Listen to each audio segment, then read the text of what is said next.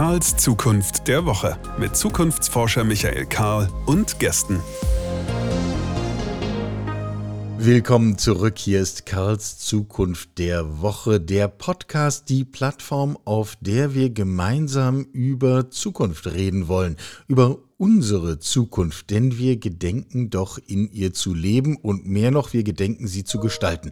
Und um sie gestalten zu können, brauchen wir ja so etwas wie ein Bild. Heute äh, schlage ich vor, dass wir uns mit einem sehr kleinen und bescheidenen, beschaulichen Thema beschäftigen, über das eigentlich kaum jemand redet, nämlich lasst uns über Energie reden. Ähm, wo wir sie hernehmen, was wir damit tun, wie die Situation ist, über erneuerbare Energien vielleicht. Ich treffe Menschen, die mit mir über Atomkraft reden wollen. Ich gebe offen zu und gleich zu Beginn des Gesprächs, dass ich das ähm, irritierend finde, weil ich dachte, die Debatte sei lange vorbei. Aber bitte, wir reißen das Thema auf. Und ich freue mich sehr, einen Gast zu haben, der schon lange mit diesen Themen beschäftigt ist.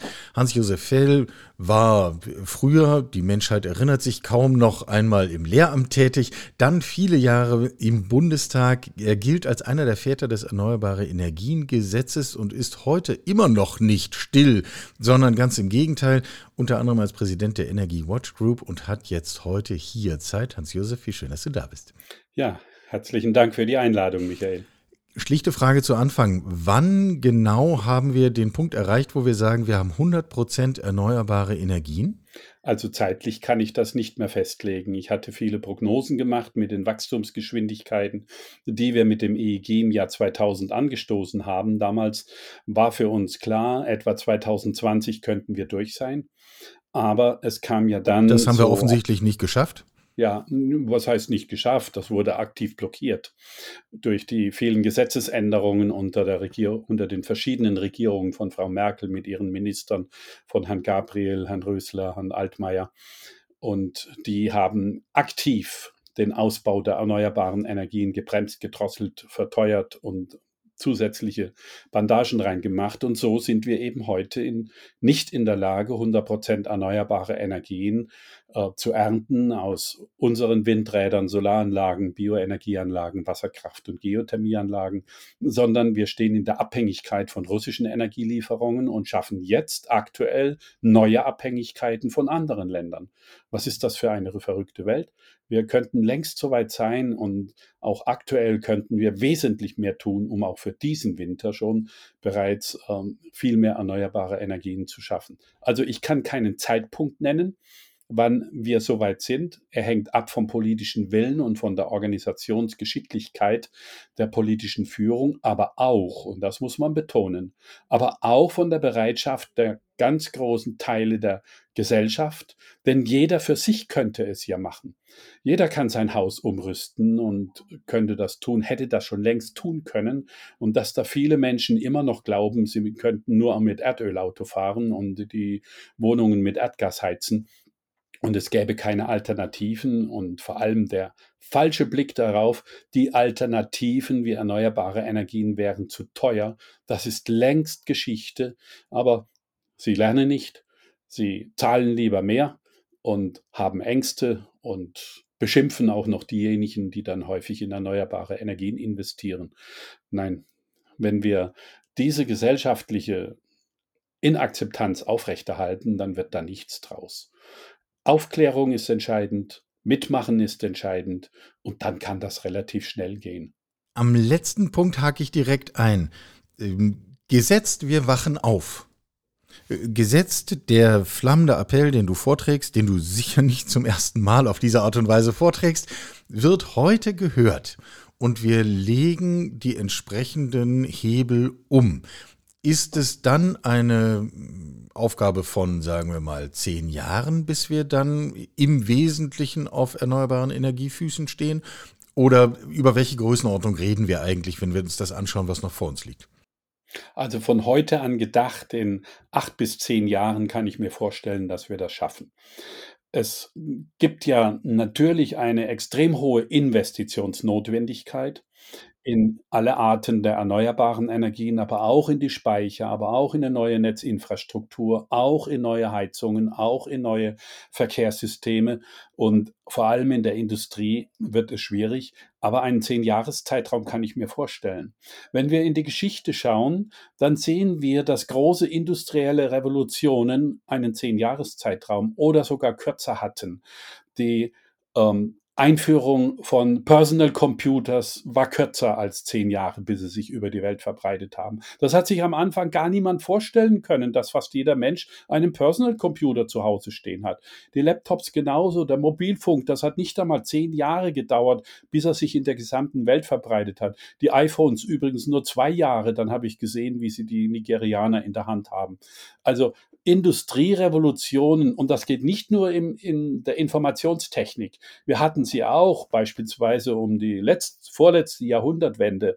Um 1900 waren die Pferdekutschen das ähm, wichtigste ähm, Transportmittel. Zehn Jahre später waren schon die Autos und haben sie faktisch völlig abgelöst. Oder Flugzeuge wurden im Ersten Weltkrieg in zwei Jahren als Industrie aus dem Boden gestampft, um eben Bomben werfen zu können.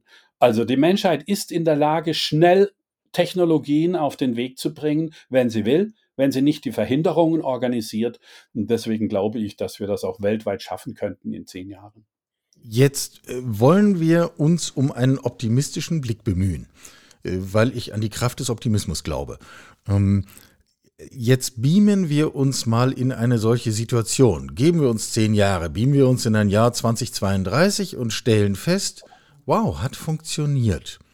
Wenn wir uns dann umdrehen und zurückschauen, was werden dann die größten entscheidenden Erfolgsfaktoren gewesen sein? Was waren dann die richtigen Schritte im Rückblick? Die richtigen Schritte sind, dass es die Menschen selbst in die Hand nehmen, dass sie die Energie selbst erzeugen, ich kenne ja so tolle Beispiele. Ich nenne eines aus in meinem Wahlkreis früher auch 2010. Die haben ihr gesamtes Dorf umgestellt. Im Kern für die winterliche Lücke von Strom und Wärme, da wo die Sonne nicht äh, viel bringt, ist die Biogasanlage da. Aber Sonne und Wind bringen die ganz großen Strommengen. Die produzieren seit 2010 300 Prozent des eigenen Strombedarfs, haben alle Straßen aufgerissen und die Wärme in die Häuser gebracht. Die verbrauchen kein Erdgas und Erdöl mehr. Übrigens haben die das 2010 eingeweiht mit dem Satz, uns wird es nie stören, wenn Putin mal den Gashahn zudreht. So, die haben gezeigt. man hätte man das macht. wissen können. Ja, und die haben dort keinerlei Ängste über Erdgaspreissteigerungen und die fahren schon ganz viele Elektroautos, auch der Fuhrpark wird immer mehr umgestellt. Also das war alles vor zehn Jahren. So, und wenn ich mir jetzt vorstelle, die Leute gucken dorthin und es gibt ja hunderte ähnliche Dorfgemeinschaften, die das gemacht haben. Und sie machen im ländlichen Raum Räumen nur eine Kopie davon. Und in den Städten die Quartiere genauso. Die Quartiere können sich zusammenholen und können sagen, kommen wir Nachbarschaftsmiethäuser. Erste sind ja umgerüstet, können das machen und äh, brauchen nicht mehr die konventionellen Energien. Also wenn das eine Volksbewegung wird, dann wird das richtig stark. Und die Volksbewegung hatte ja schon begonnen. Wir hatten im Jahre 2010, 2000 das EEG auf den Weg gebracht mit einer festen Einspeisvergütung. Und siehe da, die haben wir nicht nur gewährt für die großen Energieversorger, sondern für jeder Mann und jeder Frau.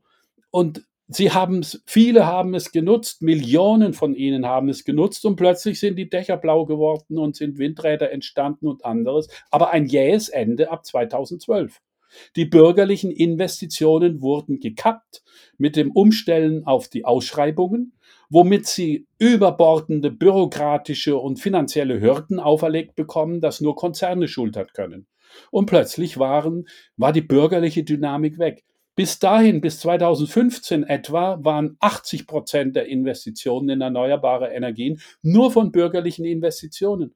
Privatleute auf ihren Dächern, Landwirte mit Biogas, mit ähm, Windkraftanlagen und vor allem Gemeinschaften, Genossenschaften, die das gemacht haben, Energiegemeinschaften, die gemeinsam den Windpark ans Dorf gebaut, gebracht haben und so weiter. Das ist die bürgerliche Kraft, die demokratische Entwicklung. Und wenn das die Menschen wieder tun, viel stärker, dann glaube ich, dass das kommt. Ich sehe aber in dieser Krise dass diese Entwicklung wieder stärker da ist. Plötzlich erwachen viele und sehen das ja auch bei Nachbarn, wenn sie Solarstrom auf dem Dach haben und Batterien im Keller. Wenn die mit einem Elektroauto fahren, sie mich, mich, mich stört doch der Preis an der Tankstelle gar nicht. Ähm, das hören immer mehr. Und so merke ich auch einen ganz schlimmen Effekt. Der Hauptantreiber für dieses ist leider, leider Gottes Putin warum es so weit kommen musste, erst mit einem Krieg die Menschen aufwachen und mit extremen Preissteigerungen im fossilen und Energiesektor. Ist übrigens falsch zu sagen, die Energiepreise steigen. Nein, nur die fossilen, also Erdöl, Erdgas, Kohle und Uranpreise steigen. Aber nicht die erneuerbaren. Die fallen immer mehr nicht aktuell im Moment. Steigende Nachfrage bringt natürlich auch Engpässe, Lieferengpässe, Materialengpässe. Darüber müssen wir reden, wie wir sie lösen. Und da gibt es Lösungsansätze. Aber für mehr Erdöl, für mehr Erdgas, Kohle und Uran gibt es keine Lösungsansätze.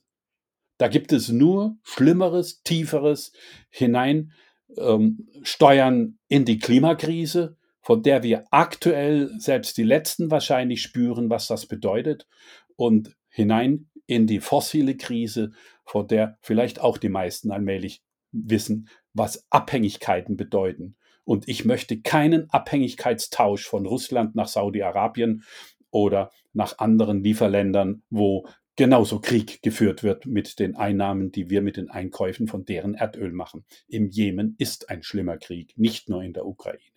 Wenn wir noch einmal von 2032 zurückschauen, mir scheint ja, dass dieses Energiethema auch gesegnet ist mit sehr vielen Mythen, die zum Teil einen sachlichen Kern haben und zum Teil, man fragt sich, worauf sich eigentlich begründen.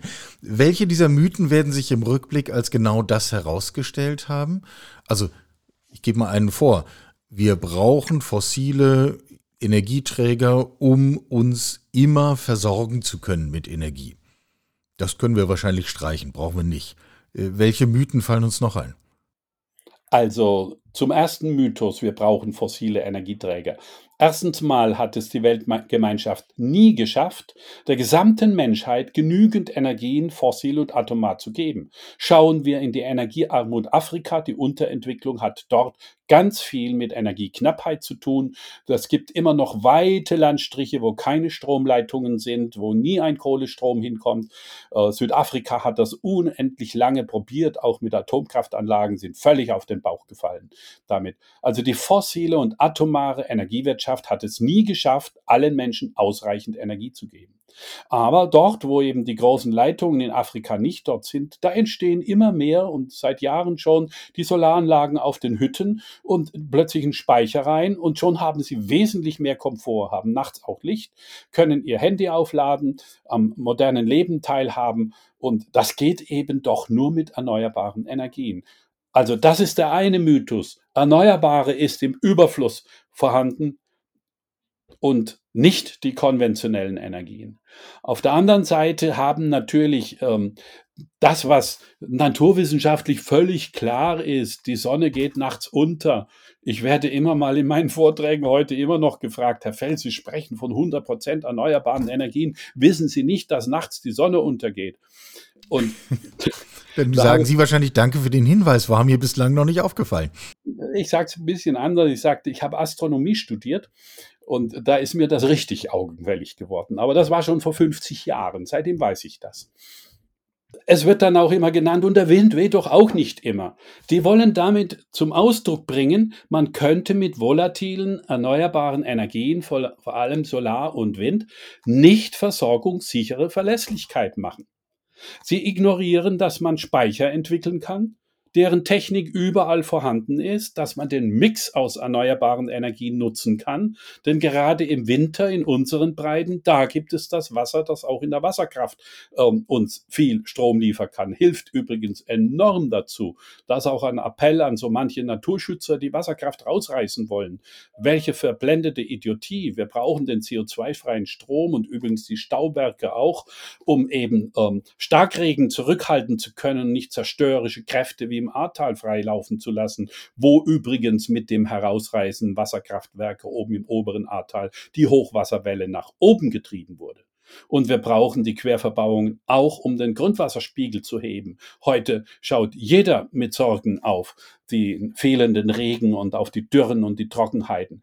Also diese Naturschutzargumente, Durchgängigkeit der Gewässer, ich habe mich jetzt etwas ausgelassen zur Wasserkraft, aber das ist typisch für manche Betrachtungsweisen, auch Windräder und Vögel oder so. Man kann das alles organisieren. Heute gibt es Techniken, die beim Herannahen eines großen Greifvogels kurzfristig das Windrad abschalten. Das kann man alles implementieren. Naturschutz, Artenschutz und Erneuerbare müssen kein Gegensatz sein, sondern wir können ihn stark ausbauen. Wir brauchen die Geothermie dazu. Wir brauchen die äh, die Batterien, die Pumpspeicherkraftwerke, wir brauchen die Wärmespeicher dazu, wir brauchen die Redox-Flow-Batterien dazu. Es gibt eine Vielfalt von Speichertechnologien, vor allem die Langzeitwärmespeicher, die den solaren Überschuss aus dem Sommer in den Winter bringen mit Erdwärmespeicher, mit Eisspeicher und anderen. Da steckt so viel Musik drin, das gibt sie schon überall. Also nutzen wir sie doch und gehen wir nicht auf das, was die konventionelle Energiewirtschaft in ihr ihrer Propaganda gegen erneuerbare Energien, um ihre Geschäftstätigkeiten zu schützen, immer propagiert hat. Sie haben immer gesagt, man könne nicht 100% erneuerbare Energien machen, weil nachts die Sonne untergeht und der Wind manchmal äh, nicht weht. Die berühmte windstille Nacht im Winter. Noch, das behaupten sie bis heute noch. Und da sie eine große Markt- und Medienmacht haben, glauben es viele Leute. Statt dass sie es selbst tun, selbst mal anschauen und schauen, dass man es machen kann. Ich habe längst ein Haus. Seit Jahren jetzt nach dem EEG 2000 habe ich mir überlegt, wie komme ich von der Einspeisung hinein in den Selbstverbrauch. Ja, ich bin seit zwei Jahren, jetzt knapp zwei Jahren weg vom Netz. Ich mache meinen Strom für meine Autos, für meine Kühlschränke, für meine Sauna, meine Heizung, alles selbst. Ich brauche kein Netz, nichts. Ich brauche kein Erdgas, kein Erdöl, gar nichts. Alles erneuerbar. Und so können es ganz viele machen. Ja, es ist nicht trivial. Ja, es ist eine aufregende, aber auch anstrengende Technologie. Und nicht jeder Handwerker kann es. Und übergangsmäßig haben wir die genannten Probleme mit Lieferungen von äh, genügend Anlagen, was übrigens auch ein Ergebnis ist der verfehlten Politik unter Frau Merkel, als sie 2012 die Solarwirtschaft in Deutschland abgewürgt hat haben Gott sei Dank die Chinesen das dann aufgebaut, sonst könnten wir gar keine Lösung haben in der Welt für Klimaschutz. Aber wir haben die Abhängigkeit von China geschaffen, statt dass wir die Solarfabriken und die Industrie in Deutschland hätten. Und noch bis heute gibt es nur eine marginale Unterstützung für den Ausbau der heimischen Industrieproduktion. Wir haben das zu wenig. Und wenn dann mal einer kommt und hier in unserem Lande ähm, Elon Musk mit Tesla eine äh, E-Mobilfabrik aufbaut, dann gibt es schon wieder Proteste dagegen. Ja, wollen die Leute denn weiter mit Erdöl aus dem putinschen Land fahren mit ihren Autos? Wir brauchen doch die Alternativen. Da muss man doch tiefer reinschauen, wenn man solche Proteste organisiert gegen eine solche Fabrik. Ich bin da Elon Musk sehr, sehr dankbar, auch wenn er natürlich sehr ähm, schillernd ist und man über manches von ihm diskutieren kann. Da bin ich ganz auf dieser Seite. Aber das hat er geschafft. Er hat der westlichen Automobilwirtschaft, die den Planeten zerstört hat, mit Erdöl in ihren Autos über Jahrzehnte hinweg. Er hat ihnen die Zähne gezeigt und sie aus dem Schlaf gerissen. Macht doch endlich mal Null-Emissionstechnologien. Und da bin ich ihm froh, dass es einer in der westlichen Welt war, denn ansonsten hätten wir auch da nur die Abhängigkeit von China und Fernost, denn dort rennt das wirklich stark mit Batterien, E-Mobilität und anderen. Du hast dieses Thema Konzerne, deren Macht und Verhalten und Strukturen schon angesprochen. Ähm, wagen wir nochmal so einen Blick zurück aus unserer schönen Welt in 100% erneuerbaren Energien.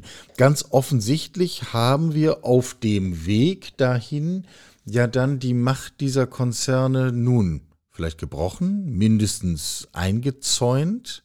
Wie haben wir denn das geschafft? Es ist die bürgerliche Aktivität. Im Moment sind etwa 90 Prozent aller Bürgerinnen und Bürger, und da schließe ich natürlich das Gewerbe ein und die Unternehmen und viele andere, das ist nicht nur das Privathaus, sondern überall, wo wir Energie nutzen, sie sind gefangene Kunden der Lieferanten von fossilen und atomaren Energien. Wenn sie selbst ihre Energie erzeugen, auf ihrem Haus, vor allem mit der Dorfgemeinschaft, mit der Quartiersgemeinschaft, wenn sie selbst die erneuerbaren Energien nutzen, dann schwindet das Geschäft der Konzerne. Die werden es nicht schaffen, dass sie schnell genug so viel Solar- und Windparks irgendwo hinstellen in ihrer großen Hand und vor allem, sie wollen es auch nicht in der Geschwindigkeit, wie wir das machen. Nur wenn die Bürgerinnen und Bürger, wenn die Gemeinschaft es tut und jeder Einzelne, der kein Erdgas mehr kauft, kein Erdöl mehr, keinen Atomstrom mehr kauft, sondern sagt, wir machen das in unserer Gemeinschaft selbst, jeder Einzelne, der das tut, hilft mit, dass wir schnell dahin kommen. Und wenn wir das millionenfach machen, dann sind wir in sieben, acht Jahren durch. Dann gibt es diese fossilen Konzerne nicht. Und ich habe da auch kein Mitleid mit denen. Denn die haben alles getan, guten Wissens, Exxon wusste vor 40 Jahren, dass ihre Aktivitäten mit ähm, Erdöl bohren und an die Leute verkaufen, den Planeten zerstören wird und in eine tiefste, schlimmste ähm, Klimaveränderung hineinkommt. Die wussten das. Deswegen kann man mit ihnen keinerlei Rücksicht haben, sondern muss deren Geschäftstätigkeiten beenden, es sei denn, sie machen mit auf diesem Weg extrem schnell 100% erneuerbare Energien in 5, 6, 7 Jahren auf den Weg zu bringen. Das würde ich mir wünschen, aber ich sehe sie nicht.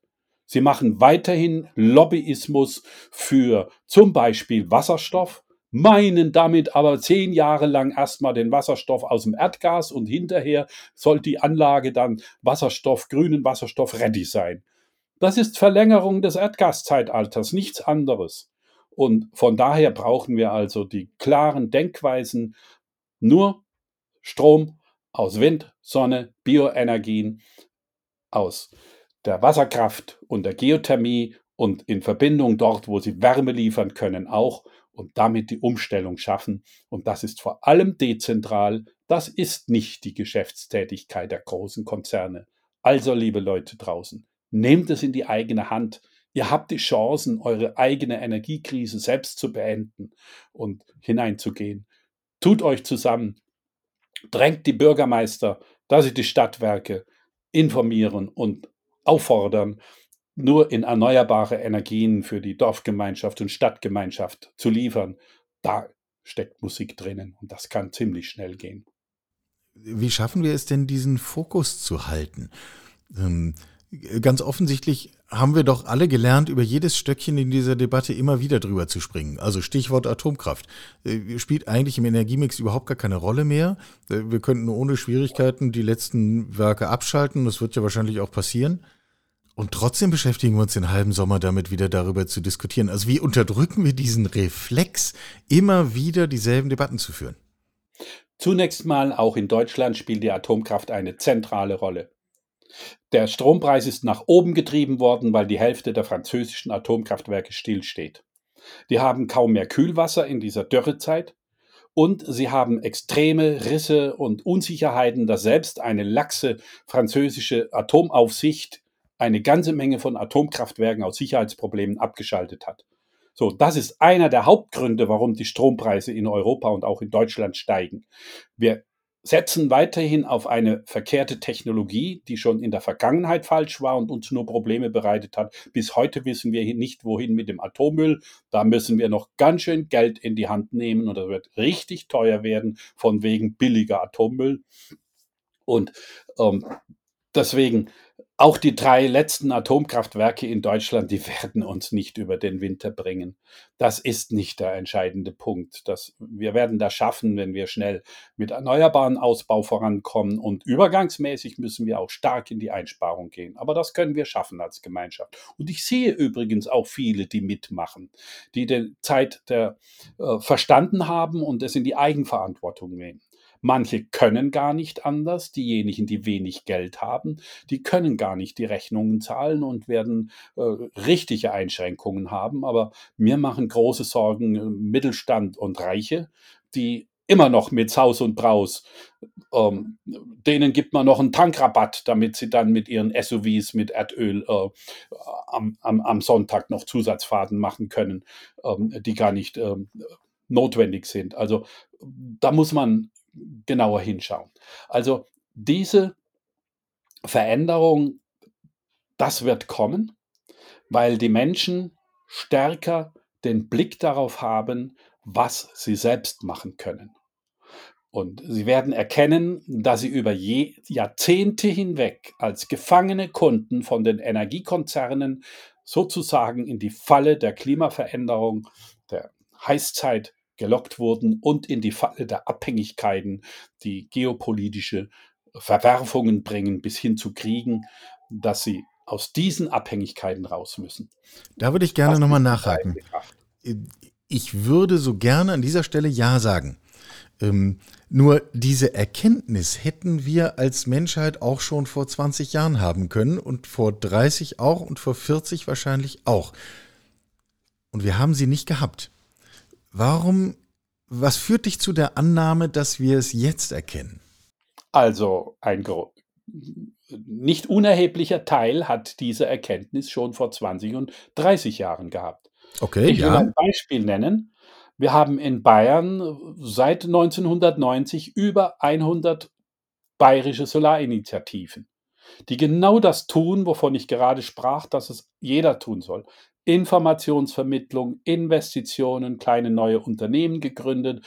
Und das hat dazu geführt, dass auch aus dieser Kraft, ich selber habe dort gelernt, wie man ein EEG formulieren muss, damit es als Bundesgesetz dann tatsächlich ähm, die Solarwirtschaft und die Windwirtschaft und andere befördern kann. Und als das EEG dann da war, war diese Kraft in Bayern so stark, Übrigens gegen die bayerische Landesregierung, CSU geführt, die das immer abschaffen wollte, das EEG. Aber Bayern hatte dann 2010 mehr Solaranlagen stehen als Japan und USA zusammengenommen.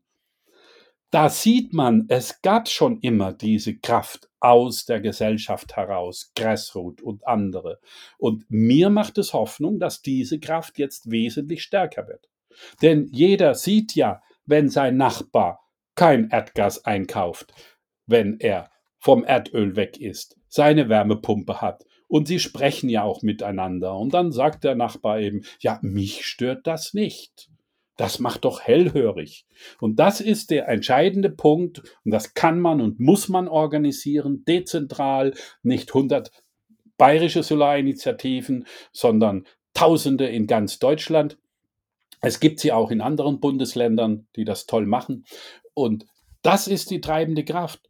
Machen wir es zusammen, helfen wir uns gegenseitig. Da kann man übrigens auch so weit gehen, dass diejenigen, die wenig Geld haben, ihnen sogar auch in der Dorfgemeinschaft Unterstützung gibt, dass sie mitmachen können, dass die nicht in die Energiearmut richtig abtreiben können, dass dann der Strom abgeschaltet wird oder die Heizung abgeschaltet wird, weil sie die Rechnung nicht zahlen können. Das kann man in der Solidargemeinschaft organisieren, dass man mit ihnen macht. Und im Endeffekt, an Geld liegt es nicht. Wir haben mit der Energy Watch Group viele Simulationen gemacht, wie man 100% erneuerbare Energien ähm, nach vorne bringt. Haben auch die Investitionsnotwendigkeit. Beispiel Berlin-Brandenburg, wo jeder sagt, oh, Metropolregion Berlin, Riesenstadt, das geht doch nicht. Doch, wir haben aufgezeigt, wie man das bis 2030 machen kann. Und dann haben wir noch berechnet, weil es ein Investitionsbedarf. Irgendwas wie 20.000 Euro pro Bürgerin und Bürger 20.000 Euro.